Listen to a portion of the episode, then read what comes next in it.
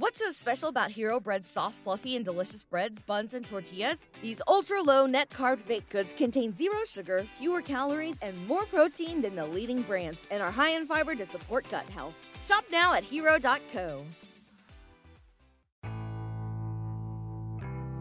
交互设计和新媒体，每种体验都值得认真琢磨。极光片语或长篇大论，和你分享我最赞的思维干货。 阅读、旅行与互联网，世界大的能让一只熊在这儿啰嗦。一个人的播客，精彩永不嫌多。设计、思考与生活，听听狗熊有话说。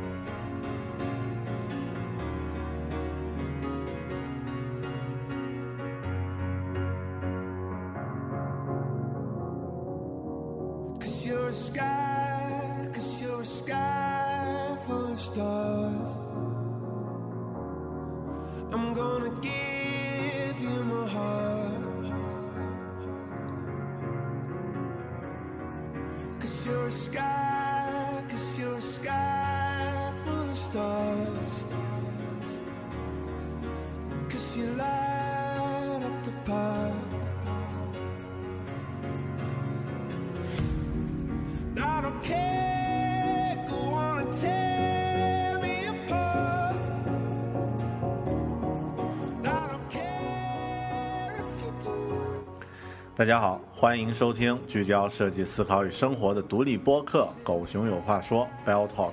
我是主播大狗熊。您刚刚听到的这首节目的开场音乐呢，是我很喜欢的一个乐队 Coldplay 的一首单曲《A Sky Full of Stars》。在今天，二零一四年六月三日的凌晨举行的苹果全球开发者大会，也就是 WWDC 二零一四上面呢，这首歌被当做了大会开始前的开场曲。在我看来，苹果选这首歌不是因为乔布斯乔老爷子和库克，包括其他苹果的高管都是 Coldplay 的粉丝，而是因为这首歌的名字本身呀，也和这场大会的主题暗合。A sky full of stars，满天都是繁星。这也正是苹果这场发布会我看完之后的一个观后感。今天这期节目，咱们闲话不多说，就集中和你聊一聊我看完 WWDC 二零一四后的感受吧。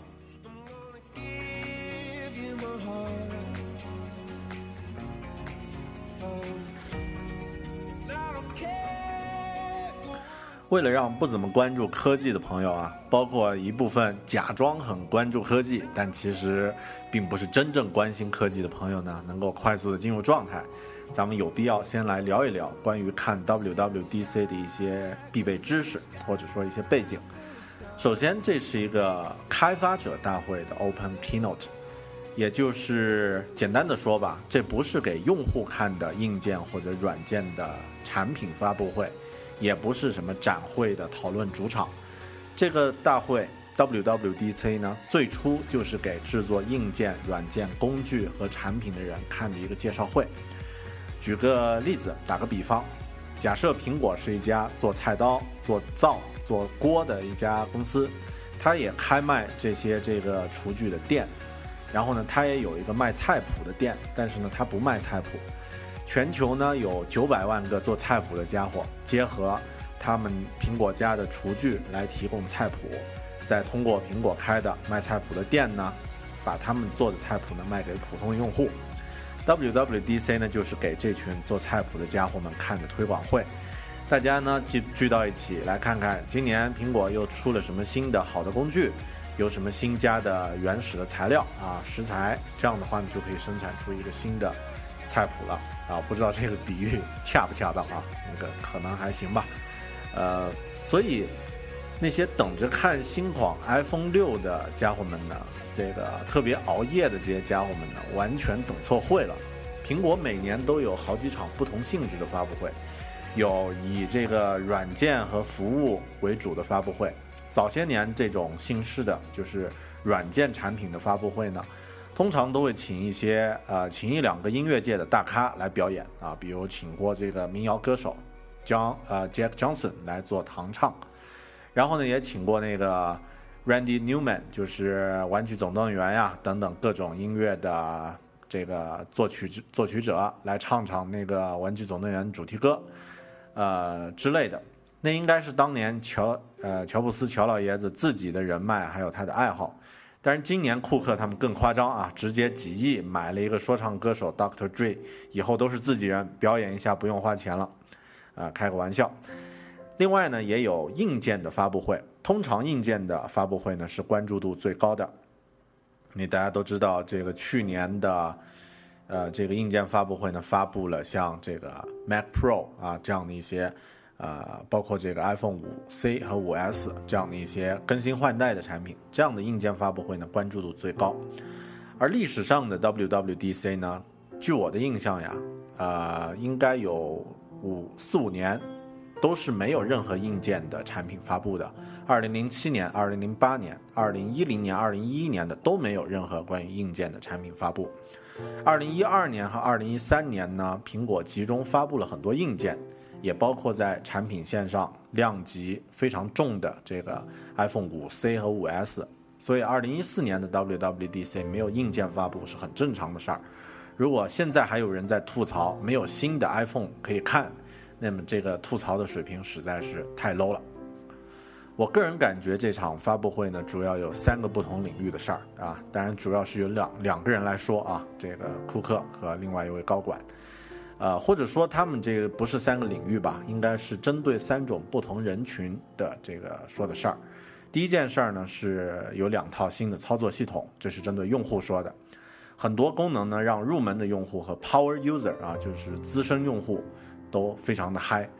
另外，第二件事儿呢，就是针对 i 啊这个不是 iPad 啊，针对这个 App 的市场策划、营销和构架设计们设计者们说的。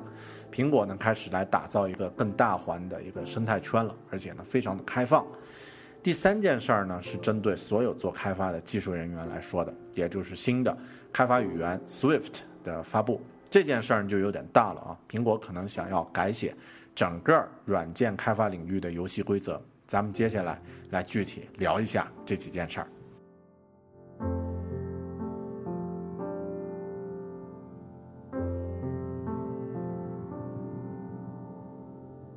我还记得我在二零零七年啊，刚刚开始使用苹果桌面系统的时候，那个时候呢，软件的选择没有那么多，也有一些事物呢必须在 Windows 平台下面才能够处理。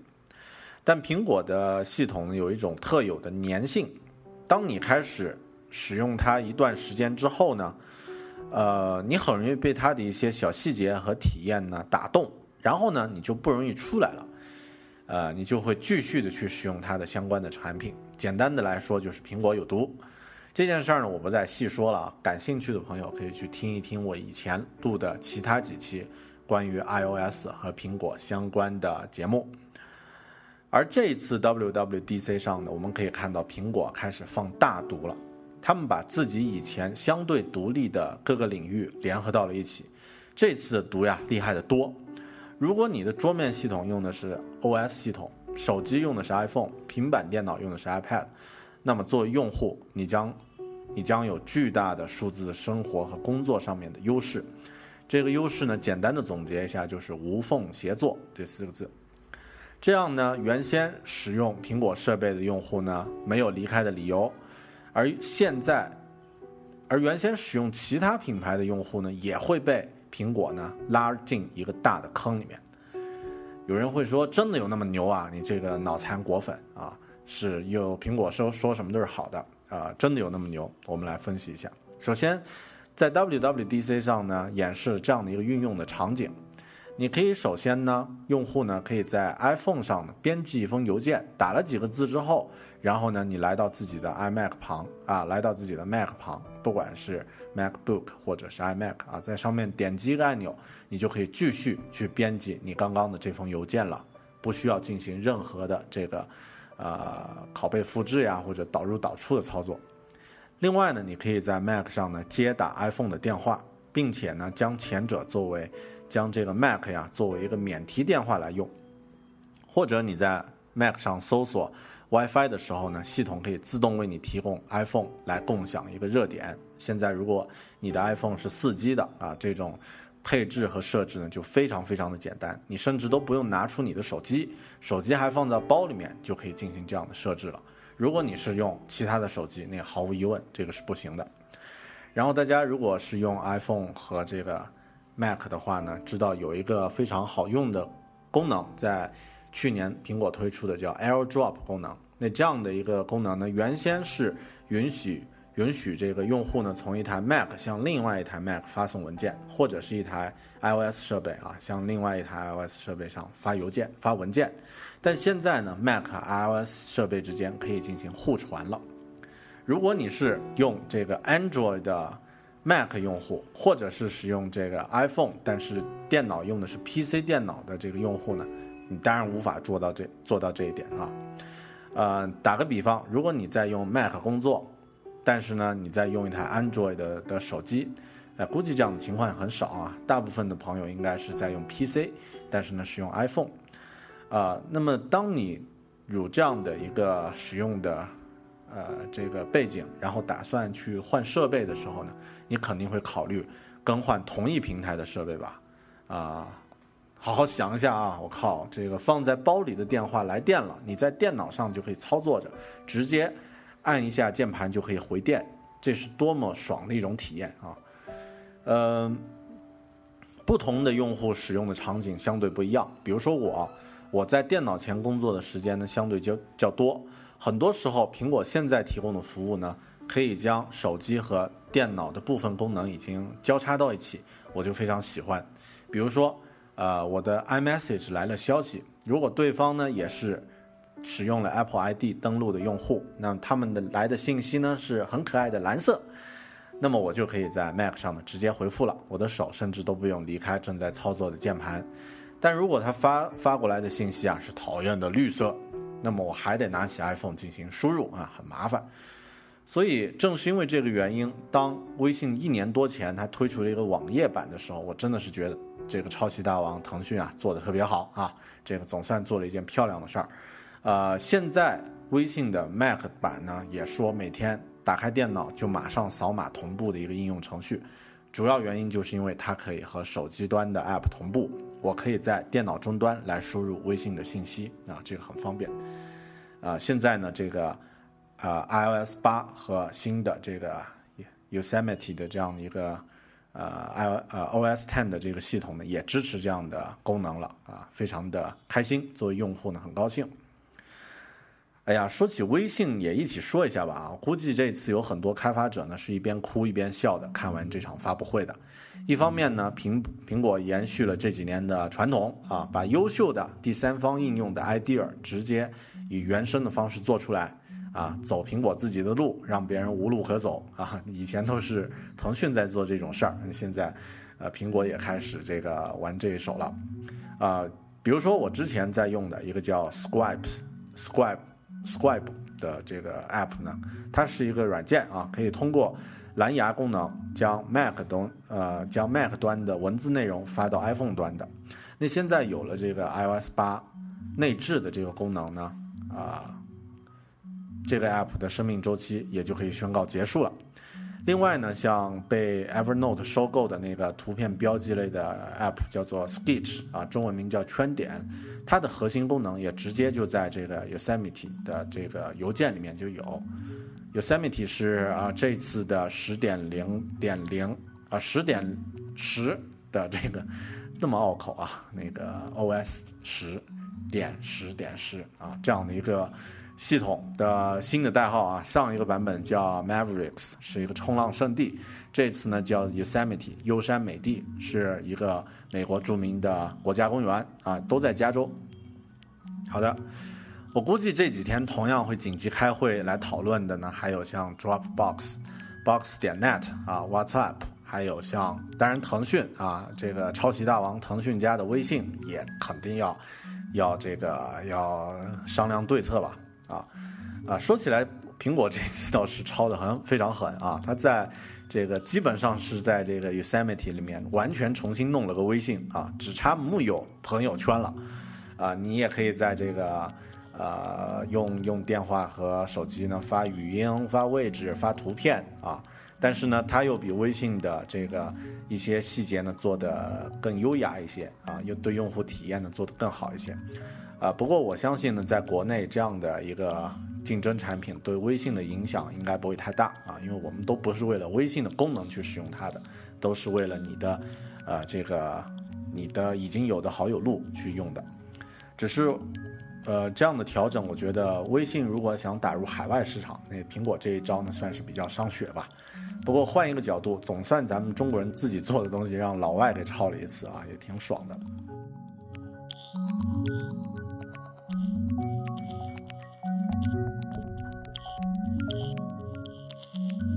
咱们再深入的说一说这个无缝是怎么个无缝法。首先呢，现在的这个我们常用的硬件的最大差别，其实已经不再是性能了，而是使用的场景。这是我的感感觉啊。不同的硬件它属于同一个生态，根据不同的场景呢去满足用户的不同需求。啊、当然要达到这样的状态呢，一个功能完善、运行稳定的云端服务是一个基础。用户呢用账号进入云端作为一个钥匙，依靠这个云端服务呢，在不同的设备之间同步重要的个人数据，无缝迁移工作服务，是这个时代的典型的用户的用户的行为。苹果在这个无缝的理解上，要比微软那种简单粗暴的方式好得多。呃，苹果现在的路线呢是无缝协作啊，具体我们呃说一下，它有风格相似，然后呢这个交互不同，整体是无缝协作这样的一个这样的一个路线吧。首先是这个风格相似，这里指的是桌面系统 Yosemite 和移动系统 iOS 八在界面的视觉效果上啊，注意这里说的是视觉效果，是 UI 层面，而不是这个交互层面，不是 UX 层面。他们在视觉效果上呢是高度统一的。这次在这个 OS Ten 十点十 Yosemite 的这次升级呢，大量用了毛玻璃的这个层叠效果啊，大家熟悉了 iOS 七风格呢，也会非常的适应这样的一种效果。界面元素呢也简化多了，配色上呢很多这个亮色高对比高对比度的这种配色呢开始用起来了。还有就是它的字体也换了新的字体啊，现在呢这个新版的这个 Yosemite 里面使用这个 Helvetica New 这个字体作为英文基准界面的字体，以前这个十几年前这个从 iOS 呃从 OS Ten 发布一直用到现在呢都是这个 Lucida Grande 这样的一个旧的字体啊，这样的用户视觉的感觉是非常统一的。特别现在啊，大量对苹果现在有价值的用户呢，他不是用 Mac 系统开始进入这个苹果世界的，而是用 iPhone 开始的。啊，这里不是说使用 Mac 系统进入这个苹果世界的这些用户没有价值，而是因为绝大多数先买了这个 Mac 的用户，除了这个脑残或者是选择失败之外，大部分都已经开始用这个 iOS 的这个移动设备、手机或者平板了。啊，他们的商业价值当然没有先从 iPhone 开始进入这个苹果世界的用户呢商业价值大。这个是第一点。呃，它的这个风格界面风格是相似的。其次呢，这个移动和桌面端它的这个交互的方式不一样，这一点我觉得苹果比微软高干得多啊。你这个微软也是想打通桌面系统和移动系统系呃移动系统啊，但他们怎么做？他们把两个系统系统硬生生的并成一个。问题是啊、我说老大，这个一个使用场景是以手指触摸为主，另外一个是以这个鼠标、键盘、触控板为主。这两个本来就不是一种东西，怎么能应用一个系统去解决呢？就就像一个人，他一直只穿一件衣服啊，睡觉也是穿这件衣服，吃饭也是穿这件衣服，交朋友、开会啊，这个娱乐啊，甚至去海滩都穿着同一件衣服，你会不会觉得这个人有毛病啊？当然会啊。那这个最终的结果呢，就是很多 Windows 八的电脑用户都找不到关机和开始按钮。然后呢，现在 Windows 在移动平台的系统占有率呢，还没有 iOS 或者是安卓的个位数多。所以苹果目前呢，它的战略非常明确，它确定了这样的一个基准啊，就是键盘、触控板、鼠标这些呢是属于桌面系统、笔记本电脑桌面电脑的高效操作方式，而这个手指点选的这种在电容触屏上的这种手指点选呢，是属于手机和平板电脑的高效操作方式，让电脑的归电脑，让移动设备的归移动设备。如果你要提高电脑的操作效率，应该是提高或者是持续的去优化你的操作系统和你的键盘和触控板的相互配合，而不是说你给电脑加一个触控屏啊，让用户在已经在正常使用键盘和鼠鼠标的情况下呢，还时不时伸手在屏幕上点一下，啊，这个微软就是这么做的，反过来也是这样的啊，坚持一种始终如一、简洁可靠的交互体系呢，要比你把两种截然不同的交互呢嫁接捆绑在一起的，体验会更好。我不知道说清楚没有啊？那这个让触摸屏的归触摸屏，让键盘鼠标的归键盘鼠标。接下来说一说第三点啊，就是具体怎么无缝连接。其实到这个 Mavericks 就是 iOS 10的十点九这个版本呢，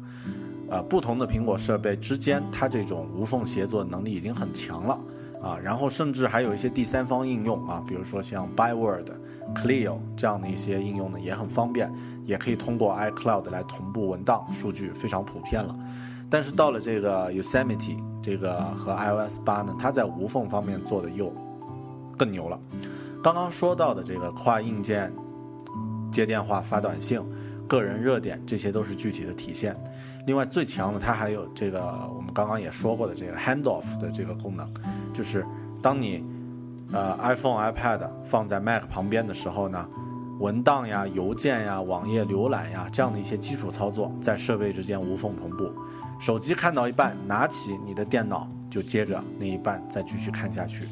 电脑的字打了一半，拿着 iPhone 出去这个收个快递，过程中你还可以接着把你的字打完。这个过程呢，也不需要依赖这个 iCloud 了，设备在位置上相互靠近就可以进行了。昨天在发布会的时候呀，放到这一点的时候呢，我的微信朋友圈也炸锅了啊！有一个果粉朋友呢，就说：“我靠，苹果他妈的应该早点儿让 iOS 和 OS Ten 无缝连接了。”啊、我也同意啊。但是另外呢，大家也请这个记住啊，汽车在出现之前，呃，出现的时候呀，汽车在出现的时候，每个人都觉得说这个玩意儿他妈的早就应该出现了，我们这个马车多么落后呀！但当你还处在马车时代，没有人意识到这一点。呃，其实这个时候我特别佩服的是库克和他的率领的这些高管的统筹和管理的能力。呃，没有开过公司，没有做过正常的这个啊，不是说没有做过正常啊，说错了啊，就没有开过公司的朋友可能会说，这有什么啊？这个都是一家公司做的产品，让他们打通不就行了嘛？但真正有社会经验的朋友呢，听友呢，应该知道啊，哪怕是一个只有十几个人的小团队，都有可能有价值观的差异，都会因为比如产品是因为设计时间呀、使用工具的这个不同呀，然后人员的这些具体原因呢，会导致很多断层，更何况是因为，更何况是这么一家那么大体量的巨型公司呢？所以他们能做到把两个系统打通呢，这个非常的难啊，真的是打通了任督二脉啊。咱们多的不说啊，举个举两个例子吧。先说一下微软啊，我又拿微软开涮。微软的起家业务呢是操作系统，我们都知道。我用微软的系呃操作系统用到最熟练的呢是 XP 啊，后面的就没怎么用了。啊，后面系统虽然没用，但是也没怎么用啊，不是没用啊，没怎么用。呃，但偶尔也会这个用一下，然后也会听别人的这个其他呃 Windows 资深用户的反馈。啊、不多说啊，Vista 那是公认的烂，Win Win 七呢要稍微好一点。两个系统几乎都不像是一家公司做的东西，虽然他们是同一类的产品啊，同一家公司做的同一类产品，两个版本之间都不像一个这个完整的一个一致的东西。那这个呢是一个例子。另外一家，另外再举个例子呢，是呃，也是一家非常伟大的公司，叫索尼。他们也有很多不同的领域啊，比如游戏机、音乐、硬件啊，各种不同的领域。他们干嘛不把这些领域打通呢？这样的话，竞争力会几十倍的增强呀。你以为他们不想？他们想得很。其实当年，呃，不说当年啊，那个读过乔布斯传的朋友知道啊，当当年这个苹果和索尼在谈判音乐版权的这个事情的时候呢，索尼人多次都对苹果的一致性呢表示赞叹。他们认为苹果这家公司可以为了一个大的目标牺牲局部利益，比如说小这个一个部门的利益啊，甚至是自行制造竞争。呃，这话怎么说啊？如果是索尼有一个像 iPod 这样的一个产品，非常成功的产品在手，他们绝不会再去弄一个 iPhone 能够放音乐来干自己家的产品。但是很多人觉得这是因为乔爷强势的管理手段，但现在库克也让苹果表现出这种公司层面的一致性。而且这个点呢，很少有人会注意到，啊，因为库克是一个很低调的人，我觉得这才是真正可怕的事情。但也可能是我想多了啊，可能乔爷当年已经把这些思路理清了，交代给了库克，说你就这样去办了啊，也说不定。呃，最后这个说用户体验的方面呢，啊，我们说两个小花絮吧啊，这个呃，老师在聊那些高大上的也也也太枯燥了。新版的 OS 系统大家知道啊，这个叫 Yosemite，加州的一个国家公园。但这个系统的代号啊，老外念起来很好听啊啊，你可以多去问问，多和老外朋友听一下他们怎么去聊这个东西的啊。OS ten ten point ten 啊，他们都是这样去念，或者 OS ten ten ten 啊，听起来真是疼啊，疼疼疼。呃，另外这个库克他在发布会上呢，开始稍微有点包容微软啊，比如说出现了很多 Office 支持 Office 的这个幻灯片，然后呢非常不客气的去嘲讽安卓。我觉得这可能从一个侧面呀，也说明了苹果、微软、Google 这三家公司的微妙形势。目前苹果和 Google 呢，在移动系统的这个市场呢，基本占比差不多。而且安卓呢，在亚洲还要更强一点啊，在印度啊，在咱们中国呀，所以安卓基本上是苹果最主要的敌人。iOS 和 OS 的系统和安卓之间的不兼容是必须的，而且呢会持续下去啊，至少近几年会持续下去。而微软目前移动系统的占有率可以忽略不计了，但是这个 PC 市场依然有很多微软的用户，这些呢是苹果的潜在可能的用户。所以苹果呢会尽量兼容微软的主流产品来拉人啊，毕竟 PC 时代已经过去了，这个微软和苹果这个互为敌人的时代已经过去了，现在来了新的敌人，呃，这个让我想起那个游戏啊，《Metal Gear Solid》合金装备四开头那句著名的台词：“战争已经改变了，War has changed。”好了。其他关于这个用户层面的一些具体表现呢，大家都可以在各种数码网站上看到，我就不在这儿多说了，一说就说的比较多。咱们现在休息一下，来好好听一首这呃，好好听一听这首《A Sky Full of Stars》，然后呢，咱们再来聊一聊从开发者角度的感受。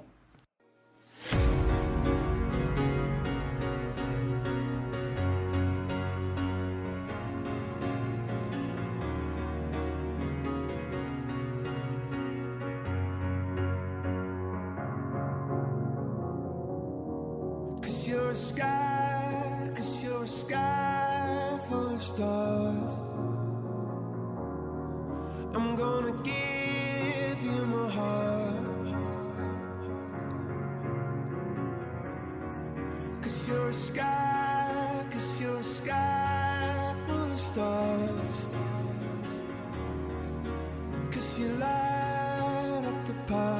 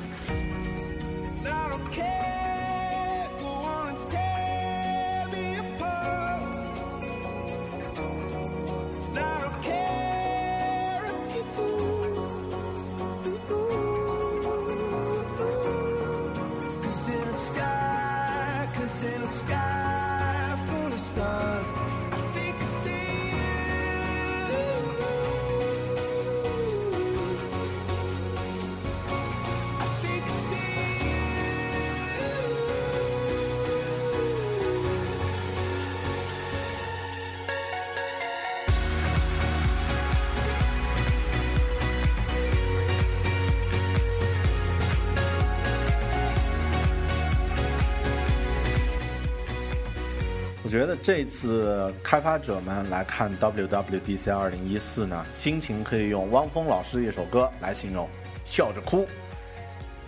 当然也可以用齐秦老师的一首歌来形容啊，痛并快乐着。呃，发布的具体内容呢，其实大家只要看了各种媒体和自媒体互相转的这些内容啊，都了解了，我就不在这儿重新再说一遍了。这里就把它混起来，结合我们我自己做开发的这个身份呢，来讲一讲，讲讲笑，聊聊哭。首先先来讲一讲让人可以大笑大喊“哦耶”的这个部分。首先就是一个词“开放”。呃，我这次特别诧异啊，都可以说我靠了啊！这个苹果一家如此封闭架构的公司，居然现在呢以如此开放的姿态来出现，太让人不适应了。呃，有的人这个脑残果粉，我是首先不算这个特别脑残的果粉啊，呃，会说这个苹果根本不封闭啊啊！咱们先来先用简单的语言来说一说，为什么苹果是一家封闭的公司。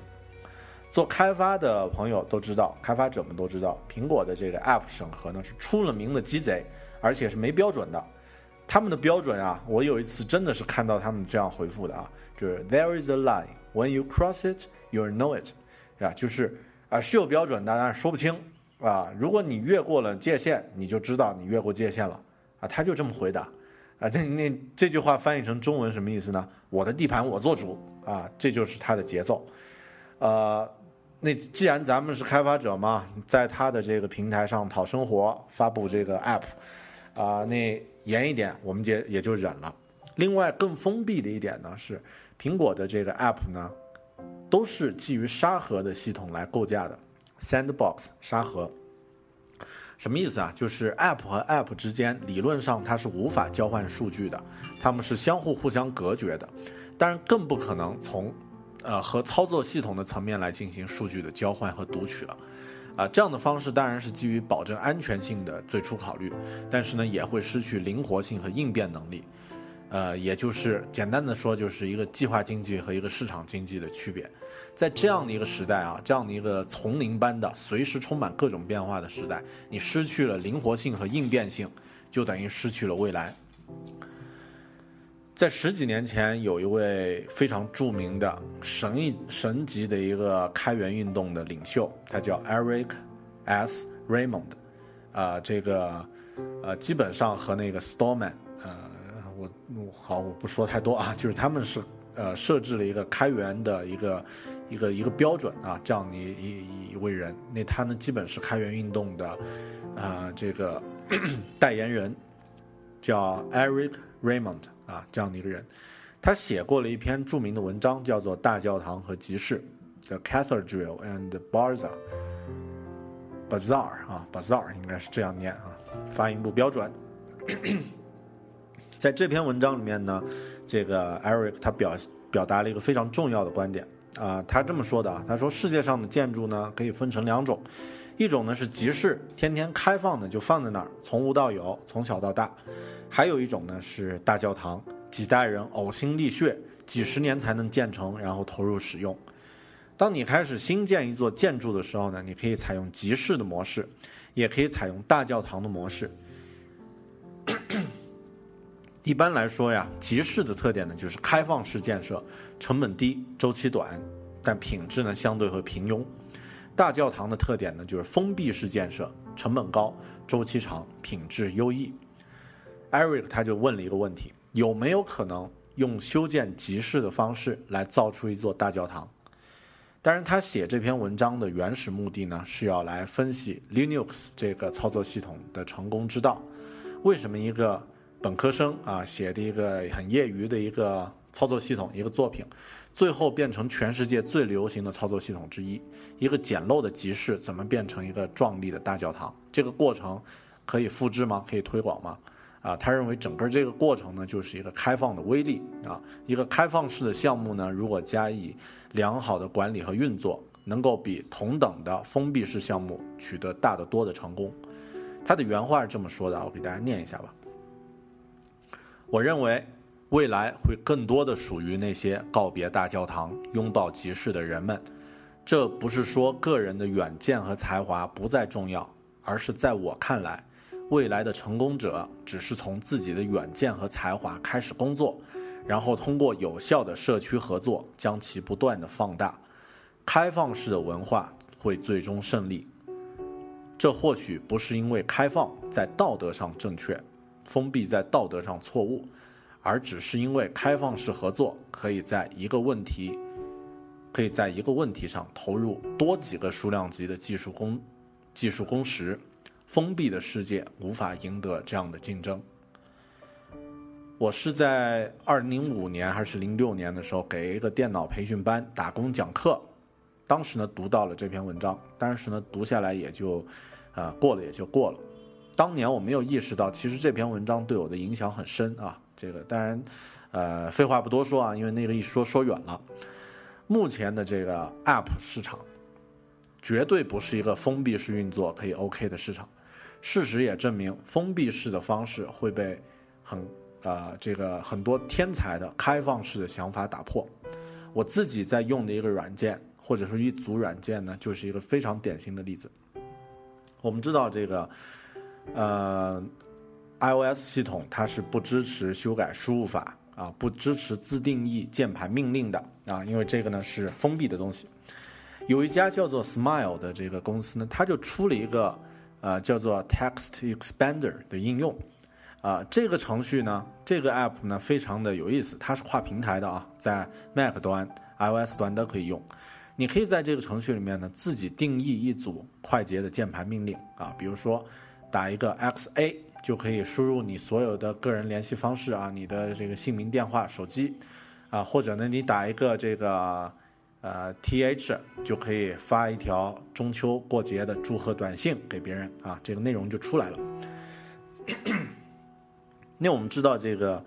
呃，操作系统的这个，呃，就是 iOS 的系统，它不支持自定义键盘命令。你在这个 Text Expander 里面做好了以后，这个命令只在程序里面用啊，它没有，它不可能说被其他的程序调用。那每一次我要打这个命令，我还要得。进到这个 Text Expander 里面去，把这个字符打出啊，打了拷出去，那特别麻烦是吧？基本没什么用。但他们呢就非常聪明，他把这个功能呢做了一个 API，然后把接接口开放了。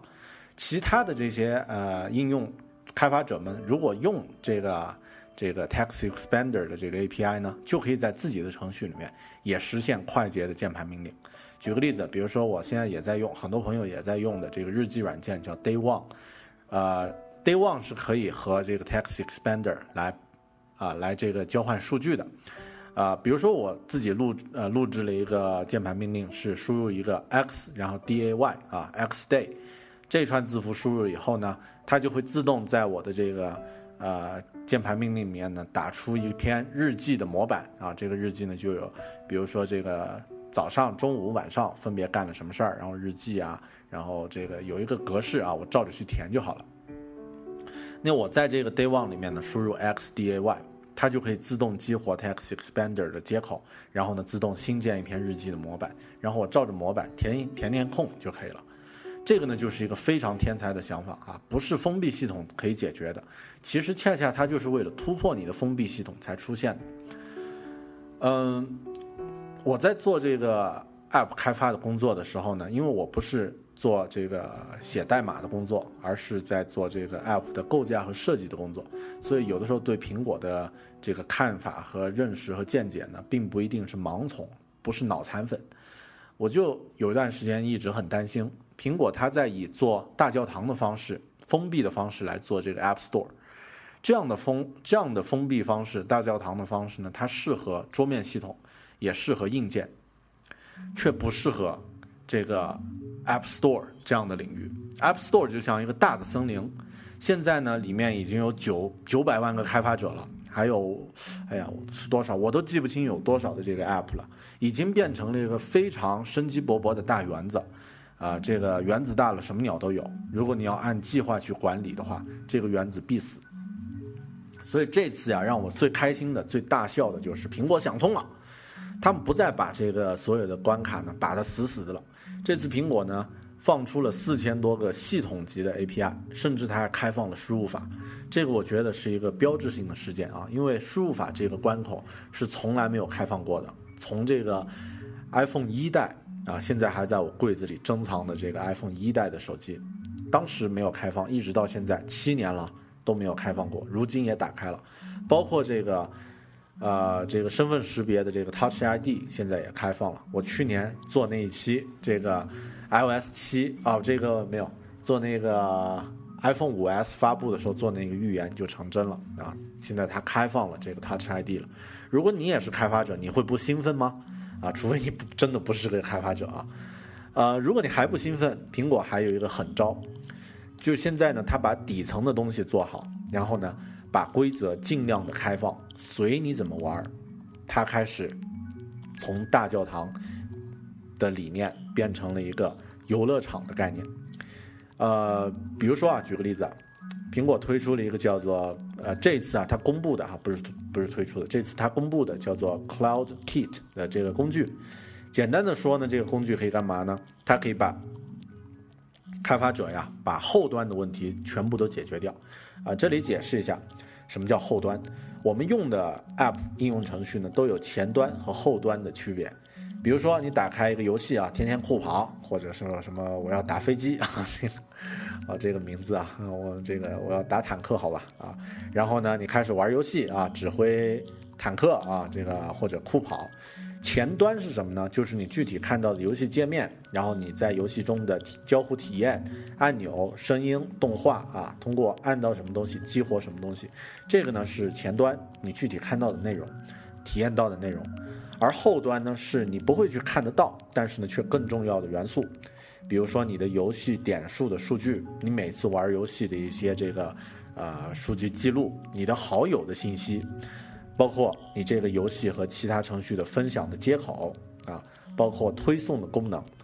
这些东西啊，它开发的难度更复杂，而且很多是跨平台、跨系统，甚至是跨不同的领域的。呃，比如说我们做一个程序，做完以后呢，后端数据库，你需要去租用一个服务器空间，然后你需要去找一个数据库的工程师来架设数据库，来调试你的服务器。然后呢，如果你这个程序里面有一个推送系统，你还需要在啊这个推送的服务供应商里面啊，比如说像友盟呀、百度呀这样的供应商来做设置，这些都是工作量很大而且很繁琐的事情，而且呢需要跨领域的知识，不是说你会写前端的程序就可以做后端啊，很多这个前端工程师根本不懂数据库啊，你这个呃就需要专业的人士来配合。但现在呢，苹果它，呃，这个推出了 Cloud Kit，所有的后端都可以在苹果自家的服务平台解决了。然后呢，甚至包括它的存储都可以在这个它自家的这个后台呢解决，啊，你都不用再去考虑你的服务器的空间呀、带宽呀什么的。这样的基础设施建立好以后呢，开发的难度就大大下降。打个比方，或者说我们刚刚举的那个例子，苹果现在它把一个游乐场。的地面修好了，然后把大灯点亮了，把这个座位放好，把这个草坪什么的铺好，你只需要去考虑怎么带人来玩就好了。这其实也是发达地区的政府管理社会的方式啊。比如说像深圳，他们根本不用去管理那些企业去怎么怎么做啊，他只需要把这个企业的开发环境呢，比比如说把路修好，把环境弄好，把治安弄好，企业自己就会玩出花样来。苹果现在也这么去做了。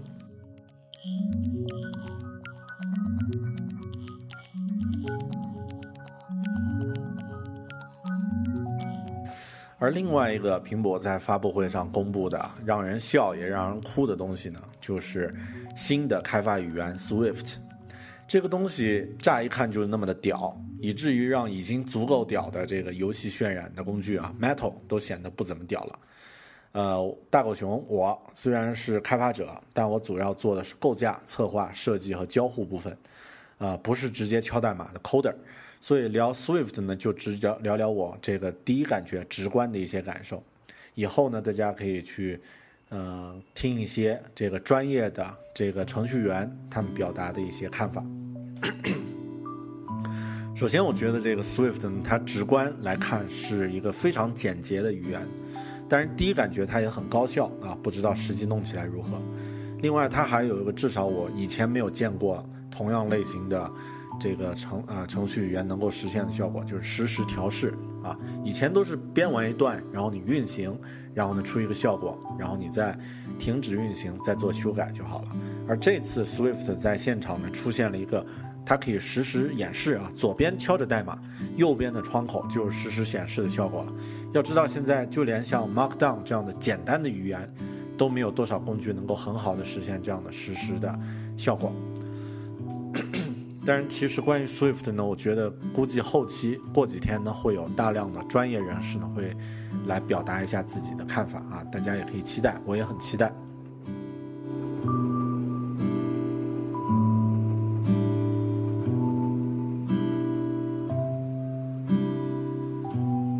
当然，不管怎么样呀，发布一种全新的开发语言这种事儿，真的是突破了几乎所有苹果之外的人他们想象力的上限啊。呃，包括一些牛人也是这样。我在听的美国的一个著名科技类的播客叫 ATP 啊，Accidental Tech Podcast，已经算够牛的了。这群嘉宾呢，他们已经受邀出席了 WWDC 实时评论啊，不用买那种一千多块多美元的票。然后就连这样的一群牛人呢，他们也只是猜测说，这个看 WWDC 这个大会议程呀，发现呢，讨论 tour media 的这个议程特别的多，比以前多很多。这预示着可能有一些，一定有一些啊，操作系统发布新特性之外的大事、大件事儿要发生了。啊，但他们也没有猜到苹果会自己去做一套开发的语言。不过，其实凭这个都可以猜到这种程度，这个 A 呃 ATP 也算是够牛的啊。呃，其实这个呃苹果的这个开发语言现在使用的是这个 Objective C 啊这种语言。这种语言如果不是因为苹果选择它来作为开发语言的话，可能用的人真的不会太多，至少没有像 JavaScript 啊、C Sharp、C 加加这些语言主流啊。呃，当然 Objective C 也是有二十二十年历史的一门很老的语言了。这个发布相当于是从底层重新开始，从底层来改变游戏规则，啊，那这样的话呢，也是苹果的一个两面性啊。一边呢，它是一个非常开放的创建 App 的生态生态圈的一个姿态，但另外一方面呢，它重新从底层制定游戏规则，也是重新来制定自己的壁垒。所以之后还会有什么变化，我真的预测不了。但是可以确定的是，就是所有的开发者们。要开始面对新一轮的学习过程了。其实说起来也挺有意思啊。刚刚聊开放，聊到苹果是打算啊做好基础建设，把游乐场、把操场建好，然后随便你们怎么玩儿。刚好他们演示这个 Swift 的时候呢，也提到了一个重要的功能，就叫做 Playground 游乐场啊。不知道是巧合还是故意的。呃，另外也说一说其他的亮点啊。其实刚刚上面说的兴奋点呢，是对开发者而言的；对于用户来说呢，会让我们觉得生活更美好的亮点，啊，应该是这个这次发布的这个 Health Kit 和 Home Kit，啊，也包括这个刚刚说这个 3D 渲染工具叫 Metal 啊这样的一个工具。呃，Health Kit 呢，它是一个医疗健康平台。它是把所有第三方健康运动数据都归到一起的这样的一个平台，而且是开放的，也是免费的，啊，这也有着巨大的可能。比如说现在我在用的这个耐克加啊，Nike Plus 啊的运动数据呢，只是在他们自家的数据库里面，那那它是相对独立的。以后呢，把这个数据可以放到这个 Health Kit 里面，那这样医生就可以给病人具体的运运动建议。或者运动完成之后呢，可以监督病人的运动状况了啊。你这个甚至医生他直接看一下你的 Health Kit，就可以知道啊，你上周没有完成我布置的运动。然后甚至像 Nike 加呢，也可以调用用户自己的健康数据，然后制定针对性的训练计划。比如说一个啊，这个运动运动者他有心脏病史，这个耐克加在 Health Kit 里面调用了这个数据，看到了，那他就会根据这个个体的情况呢。把运动的目标降低一些啊，甚至它还可以调用像，呃，当天的气温数据，给你做运动建议，避免中暑啊，就不会出现咱们昆明前几天出现那个跑马拉松跑死人的情况了。另外，像那个 Home Kit 呢，也是一个，呃，它集成了智能家居的一个平台。这两这两块啊，在发布会上一语带过。一方面呢，没有具体的实力；一方面呢，我觉得和硬件有直接关系。呃，毕竟现在 iPhone 六还没有出来，然后 iPhone 五 S 呢是一个探路者。当然，这个 iPhone 五 S 它建立了这个啊 A 七芯片啊高速芯片，加上一个 M 七运动感应芯片这样的一个呃基础啊，也就是这个。呃，我当时在做那一期，就是 iPhone 5S 推出的时候录制的那期主题节目，做了一个预测，它也证实了这个预测是正确的。就苹果在 5S 上使用运动感应芯片，这个 M7 呢，完全是从一个大的健康数据的这种战略的未来来考虑。所以这两块的表现啊，和硬件有关。我觉得今年今年不是还有至少有还有一场。应该是还有两场这个苹果的发布会吧，多半九月、十月会有，然后年底还会有。在这个今年下半年的这个硬件发布会上呢，呃，Health Kit 和 Home Kit 应该会有一些啊这个亮瞎我们狗眼的这个表现。嗯，接下来说一说我不太熟悉的领域啊，但是这个呃就是这个 Metal 3D 渲染工具，它也会改变了这个 iOS 设备的 3D 运算能力。原先这个三 D 的实时运算，其实，呃，有很多工作是给这个图形处理端，也就是 OpenGL 的这个，呃，这个层面呢去进行的。那对于像游戏机，呃，比如 PS 四啊，这个 Xbox One 这样的游戏机，或者是台式电脑呢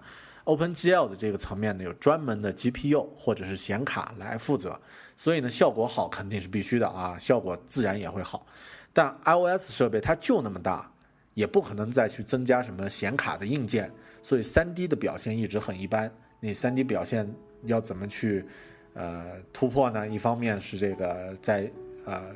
这个选择好的这个游戏引擎啊，那现在这个 iOS 端已经有两个很重要很重要的这个游戏引擎了，这个虚幻 Unreal 引擎和这个 Unity 3D 啊这两个引擎，但是这个呢呃一些一些这个东西还是有限制，比如说。iOS 端的这个 3D 游戏，通常人物的面数会很少，然后呢，呃，实时的运算就特别少。实时运算，比如说一棵树生长出来那种运算，你不可能在任何游戏里面见到。目前啊，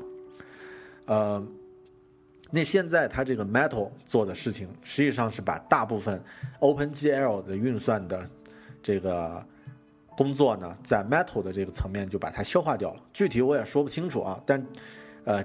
结论就是可以让 iOS 设备实时渲染出接近目前次世代主机和电脑台式机的 3D 场景，呃，这个应用不仅仅是在游戏领域，在像工业演示啊、虚拟互动呀、啊设计啊等等领域都有很大的用处。呃，其实大家看他的那个发布会上，呃，由这个 Epic Game，Epic Game 就是做那个，呃，那个什么呀，做那个无尽之刃的公司啊，呃。哎，好像 Epic Game 是不是虚幻引擎的这个专利所有者啊？我记不太清了，查一下。他们做那个演示叫《禅境花园》（Zen Garden），啊，那里面呢就有呃这个大量的实时运算的场景啊，比如说你可以在沙沙上面画出这个手绘的划痕，然后呢可以控制水流的大小啊，然后呢可以这个让一棵树呢开满花朵，开满樱花。这些呢都是以往在 iOS 端有绝对看不到的这个效果，你看到的只可能是提前渲染的这个影片，绝对不可能看到实时渲染的。但现在可以看到了，啊，那同样的效果在次世代主机上都不一定能够看得到。那达到这样的功能呢，我们现在这个手持设备啊，移动设备呢就有点牛，有点牛逼了。呃，那以后呢，可能真的会像电影《黑镜》里面的那个。场景就是一些这种场景，你可以通过手机可以算出来，然后剩下的呢，可能就是通过怎么把这个手机投射到一个大的设备上，一个显示器或者一个显示墙上，啊，那这个我估计那个是后几年的重点啊。那现在这里先，呃，先先预预言一下吧。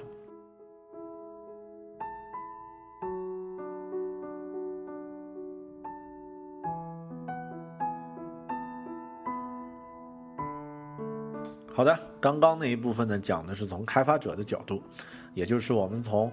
用户角度聊了聊，也从开发者的角度聊了聊，拉拉杂杂讲了那么多，做技术的朋友应该也听得很爽吧？啊，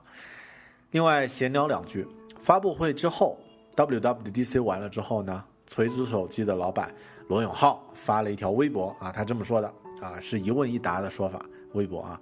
上上面呢是问说，这个看完 WWDC 罗锤子傻逼了吧，哈哈哈，这是他发的原话，然后他的回答呢是，呵呵，乔布斯愣头愣脑的做第一台苹果时，不自量力的跟蓝色巨人叫板时。重返苹果艰难地走向复兴之路时，你们和你们的前辈也是这样开开心心在一旁嘲笑的。职业无贵贱，成为创业者或成为嘲笑创业者都是个人的选择。让我们在各自的岗位上共同努力，共同加油吧！爱心啊！首先，我觉得他他这个是一种非常好的心态。其次呢，他说的也没错，对吧？另外呢，在这期节目的大纲都还没有整理出来的时候呢，节目的英文标题我就选好了，是呃苹果训练营的一句广告词：“The future is yours to code。”未来在你的代码中，或者说这个我最喜欢的一个朋友的翻译叫“码出个未来”啊，你这个我在微信里也问大家中文应该怎么翻，很多朋友啊，当然刚刚说的那些都翻得很精彩啊，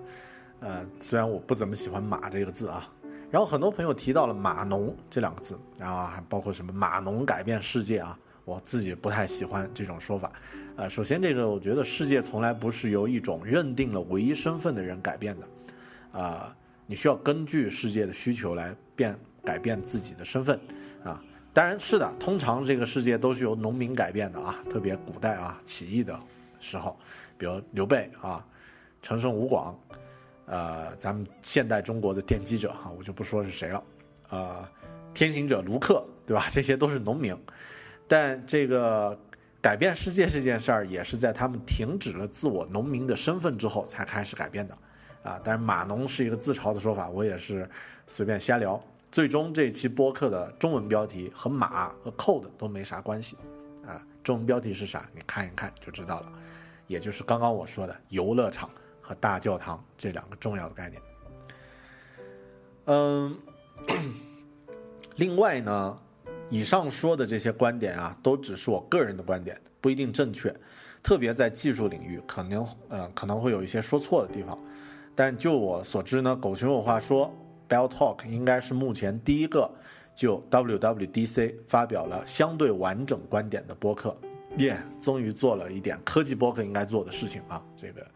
呃，不在一天只是聊旅行什么的了，但这个也说明我的侧重点不一样啊。因为真正硬核的用户，包括真正的高手呢，现在都在忙着玩开发者版本的 i 啊 iOS 八和 u Yosemite 的系统，哪还顾得上做播客呀？啊，所以呃，可能我也是半斤油。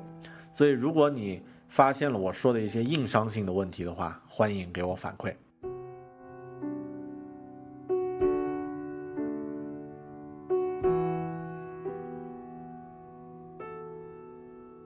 最后，咱们也总结一下吧。啊，我很喜欢的一个视频脱口秀，叫做《小说》，高晓松主持的。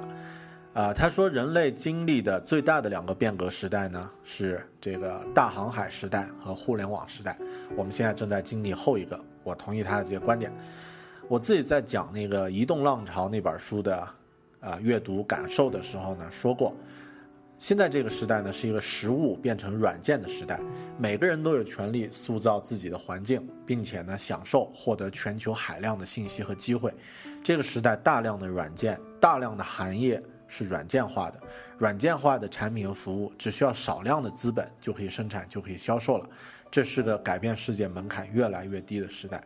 这也是所有想要有所作为但目前还没有什么东东西的年轻的软件工程师。开创事业的黄金时代，